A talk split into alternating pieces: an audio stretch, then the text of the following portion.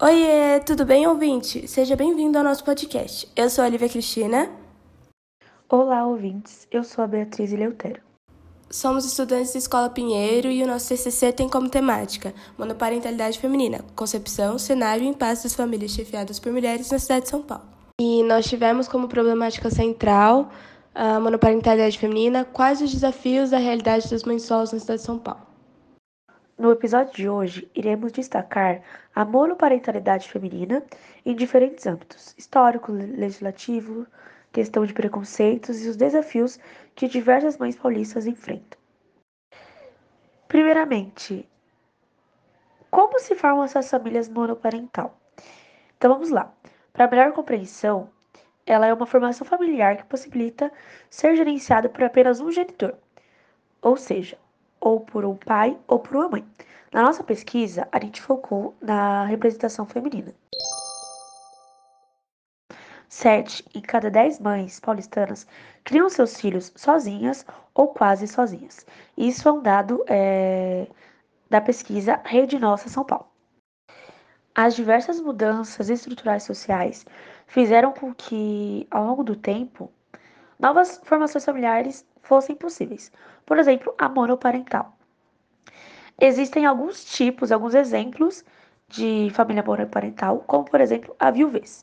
Ela é a mais antiga, é quando ocorre a morte de um dos companheiros. Assim, o outro assume toda a responsabilidade. Ou também o divórcio, que é quando ocorre a separação. Assim, por lei, os filhos desse casamento possuem alguns direitos.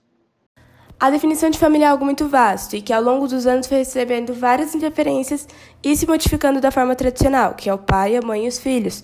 Por muitos séculos, essa família não se juntava por laços sanguíneos nem com a presença de sentimentos, mas sim para a proteção dos bens materiais.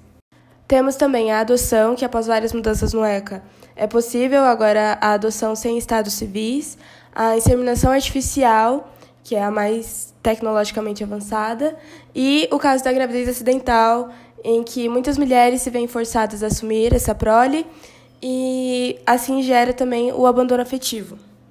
A área legislativa é um grande progresso para essas mães só.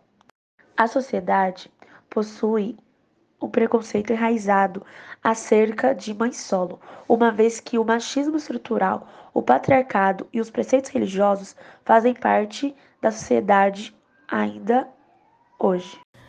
Clovis Bevilacqua desenvolveu o Código de 1916, que revolucionou a sociedade e mostrou-se bastante desigual para mulheres. Dentre eles estava o casamento obrigatório, ah, a questão da virgindade, que a mulher não podia é, ter relações antes do casamento. Também tinha toda essa questão de submissão em grande escala na época. Uma das grandes vitórias femininas, sem dúvida, é o é Estatuto da Mulher Casada, que foi promulgado no Código Civil de 2002.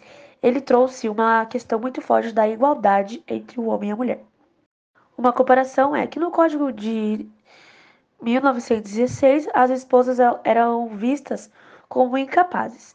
Já na atualização do Código de 2002, são incapazes só as pessoas menores de 18 anos ou aquelas pessoas que são viciadas em alguns tóxicos.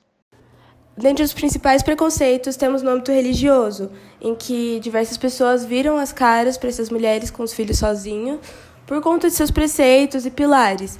E esses olhares, julgamentos e termos romantizados é, acabam apagando o papel obrigatório de diversos pais e colocando assim uma sobrecarga nessas mães. No trabalho e relacionamento não é diferente. A dificuldade de vincular tempo para tudo é um grande impasse para essas mulheres.